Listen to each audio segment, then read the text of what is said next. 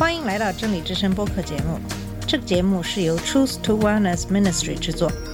在这个节目里，我们要从一个不一样的角度向你介绍圣经和基督，带你走进一个属灵的世界。我们的节目在每个星期二、四、六更新，欢迎你的收听和关注。all the colors of the rainbow. 你好，我是马军。上两期节目给大家介绍了基督教在全世界范围内的合一的趋势。不知道你注意到没有？这股普世教会运动主要是由新教的宗派参加。今天给大家讲讲罗马天主教在梵蒂冈的第二次公会议。第二次梵蒂冈公会议是一个奇观，四小时的开幕式标志着教会新时代的开始。在圣彼得广场拥挤的人群中，主教们的白色法冠波浪般滚过，罗马教宗的便携式王座，在鸵鸟毛扇子的左右庇护下，在扇子的瑟瑟声与唱诗般的“慈爱所现，神之所在”的歌中，像一艘皇家游艇在白色法冠的涌动中上下摇动。但是，第二次梵蒂冈公会议的意义并不仅仅在于这样的一个场面，它向世界展示，在意识形态时代，从罗马天主教的深处正崛起一股崭新的号召改革的精神。它推翻了新教的天主教会观，即将之视为一个单一的专制主义的体系。它第一次标志着天主教会默认如下的事实：过去曾离开天主教会的人，可能的确是情有可原的。罗马教会的传统形象在很大程度上是由特兰托公会议造成的。这种传统形象在世俗主义、现代主义和个人主义等力量的攻击下，像一座坚固的堡垒纹丝不动。在这座堡垒的围墙内，人们可以找到神恒古不变的真理、弥撒中真正的献祭以及教宗无谬论，因而他们能够获得安全和拯救。一九五零年，教宗庇护十二世反映了这种形象。其实，在其《通于人类起源》中，他谴责一些神学家试图修正教会的教导，削弱教条的重要作用。他们企图从教会长期固有的概念和系统阐述中挣脱出来，要回到圣经和教父们的话语中。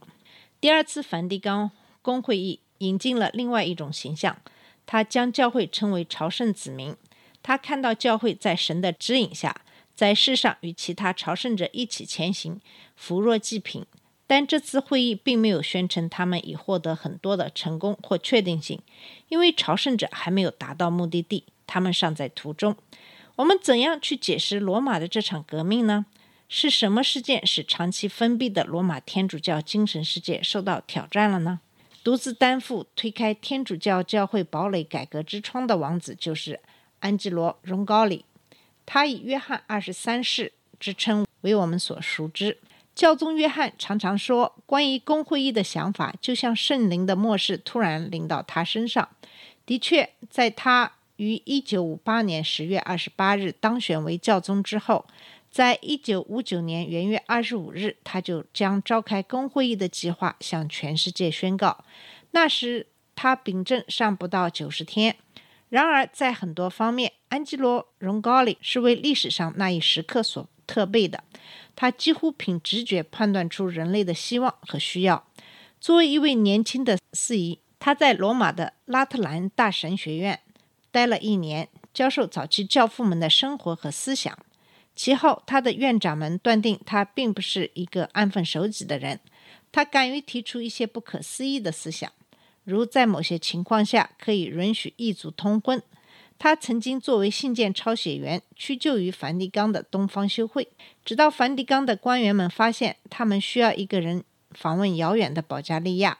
从这里，荣高里在穆斯林的土耳其待了十年，又将他从流放地调任到二战末期困难重重的法国，仅仅因为宗座不想让这位非凡的人物逃过这一麻烦的工作。但是，荣高利用他的谦卑与能力征服了法国。一九五三年，教宗庇护十二世授予他红衣主教的红帽，并且任命他为威尼斯的属灵领袖。每到一个地方，约翰都重视会见，结交非天主教人士。在土耳其，他曾帮助营救逃出纳粹德国的犹太人，并给他们提供物资援助。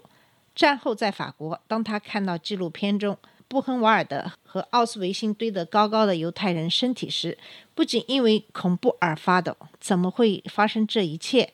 他们都是基督的奥本纳。成为教宗之后，一帮犹太人来拜访他，他走到他们面前，只是重复着圣经里面的问候语：“我是约瑟，你们的兄弟。”在教宗职位上，他要求自己不仅成为富有政治才干或博学的教宗，而且希望自己成为捍卫真理与美好的牧人。他经常走出梵蒂冈，突访孤儿院、监狱、学校与教会。有一次，他甚至作为观众参观了一家旅行马戏团。他很喜欢一名叫多利的小狮子，还爱抚它，拍着它。他废除了诸如教宗在下面花园散步时游客不得进入圣彼得大教堂圆顶大厦之类习俗。约翰说：“他们为什么不能看？我又没有做什么见不得人的事情。”当约翰宣布他打算召集一次大公会议之后，他说其目的是跟上时代。这不仅表明要适应当代社会的外在生活，而且要在思想上有完全内在的转变。很明显，约翰想要通过这次会议，从过去严格的律法模式中转变过来，全身心地投入到现在的教牧事务上。很多人期望这种与时俱进能够与君士坦丁归信或宗教改革相媲美，能够给教会带来革命性的变革。这样的一种转型需要推翻由君士坦丁引进的政教之间紧密的关系，放弃由反宗教改革运动带来的狭隘精神。当然。约翰的目标是要建立一个与当代世界步调一致的罗马天主教会，跟上时代。无论让何人来定义，都会是一份模糊的方案。从那个清晰的1962年十月之初开始，当2908位合格的红衣主教、宗主教、主教、修道院长当中有2540人到达罗马时，很明显，凡尔会议就显出了它与其他任何一次公会议迥然不同。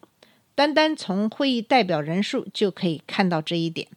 第一次梵蒂冈公会议只有六百至七百位神父与会，于一八六九年到一八七零年间宣布教宗无谬。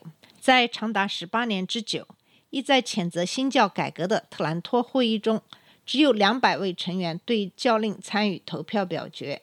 这次，美国这个直至一九零八年尚被视为传教领地的国家，有两百三十名神父与会。美国代表团仅次于总人数为四百三十位的意大利代表团。此外，非洲参会人数为两百三十位，亚洲参会人数为三百位。凡尔会议是第一次号召不打击异端、不宣扬新教条、也不集结教会抗击敌对势力的公会议，而特兰托公会议。举个例子，重申受到路德质疑的免罪具有合法性，并且在教理上建起一座堡垒，抗击新教改革。教宗约翰表明，凡尔会议并不是号召反对某些东西，而是要赞成某些东西。他的开幕式演说表明，这次公会议是一次以教牧为主导的公会议，而非一次讨论教理的公会议。他认为，国家教会时代已经结束。而面对即将降临的时代，他说：“教会仅只用镇压这个武器去保持他的权威，他必须用慈悲的良药而非烈药来统治。因此，这次公会议的目的是为了使教会与时俱进，而现代化可以使基督教王国在合一的时刻越来越临近。那时，主基督的他们将合而为一的祷告也将成现实。”这些在当时都属于勇敢的话语。当两天后，主教和修道院长们拿着他们带有绿色软垫、可折叠的椅子参加第一次工作会议时，他们马上就受到考验。神父们面临的第一项任务就是让他们选出十个常委会的委员。神父们可以在他们的桌子上找到一份筹备委员会的名单，用来作为他们选举的指导。这些委员会都由罗马教廷的红衣主教们指定，而他们都是以梵蒂冈为基础、由意大利控制的教会行政文职人员。这些指导名单向这些神父们暗示：如果他们选了为罗马教廷所喜欢、曾做过筹备工作的专家，他们的一切都将一帆风顺；而问题是，到底谁来管理这次公会议？是罗马教廷还是神父们自己？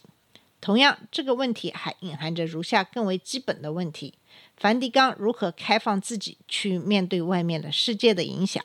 那天并没有投票。一个被威妥、头发花白、长着鹰钩鼻子的人从十位红衣主教的主席桌前站起来，面对排成了长长两排的公会议神父，他说：“我们不会接受在公会议召开之前为我们预备好的候选人名单。另一方面，我们也没有时间去选择我们自己的候选人，所以我们要投票延迟，因为我们需要时间来做出我们自己的决定。”这个请求得到赞成，并且被通过了，所以这次集会在开始后不到半小时就解散了。做出如此惊人之举的红衣主教阿切尔·里纳尔特，七十八岁的法国北部城市里尔的大主教里纳尔特，花了六个月时间筹备这次公会议。很多神父解释说，这是一种可以推进选举的有益无害的方法，而他则认为由此可以特别定位公会议的方向。但是主教们都表示，他们不会简单的赞成罗马教廷专家们做出的决定。所以两天以后，他们选出十个委员会，最后拟定的名单经过一番衡量，最后成为一份具有国际代表性的名单。在这次公会议开幕的日子里，上述战略在两大主教集团之间画出一条清晰的界限。他们一个是保守派，一个是进步派。来自马里兰的耶稣会圣经学者。弗兰西斯·马克科尔神父说：“保守派将未来看作是对过去的威胁，而进步派则在未来中看到未来的应许。这两派几乎在每个问题上都会有冲突。站在保守立场上的主要属于罗马中央行政机构——罗马教廷。大多数年迈的意大利人与现代世界绝缘，他们不仅仅对全世界范围内的天主教，而且也对教宗本人施加巨大的影响和控制。”他们通常对旧罗马教会曾有的一切深感满意，对于任何想要改变教会的努力都带有深深的敌意。如果说一个人能代表保守派的观点，那么这个人就是博学的七十二岁的红衣主教阿尔弗雷多·奥塔维安尼。奥塔维安尼出生于罗马特拉斯迪威里地区他父亲的面包店里，他大部分的生活是在梵蒂冈一平方英里内度过的。他的职责是严格的保守教义的纯洁性，谴责异端。在这种意义上，他已经成为其职责的囚犯。在教宗年鉴里，他的名字一共出现二十三次，而且他是七家圣会、两个委员会和一个教会法庭的成员，是二十二家宗教修会的保护人。他的批评者说，他觉得一切新事物都是错误的，但实际上他是说一切新事物并不一定都是正确的。很多保守派官员根本不希望召开这次公会议，他们私下里称其为教宗的愚蠢举动，因为他们认为通过揭示教会的内在分歧，公会议将会损害教会，所以他们尽力去破坏、延迟筹备工作。他们决心独霸罗马教廷的决策权，让以教区管理制为荣的意大利教士一直控制一切。进步派神职人员并没有一个挑头的领袖。但团结在一帮来自德国、法国、奥地利和低地国家富有才干的主教集团的周围，他们当中的典型代表为红衣主教简·阿尔弗林克，他是荷兰天主教会领袖，其人身材高大，体格健美。阿尔弗林克和荷兰新教分离派弟兄有很多联系，因此一家意大利报纸给他冠以“反罗马”之名。公会议通过四次独特的峰会来继续开展工作。第一次峰会从1962年10月11日一直持续到12月8日，在接下去的三年里，每到秋季都要召开一次峰会。好了，我们今天节目的时间到了，我们在下次的节目里继续给你介绍这个凡二会议。谢谢你的收听，我们下次节目再见。这里是真理之声播客节目。真理之声是 Truth to Wellness Ministry 旗下的一个节目，由 Truth to Wellness Ministry 制作和播出。如果你有什么想跟我们分享，请给我们发电子邮件，我们的邮箱地址是 truth to wellness at gmail dot com。你也可以直接去我们的网站 www.truthtowellness.com 浏览更多的信息。下次节目再见。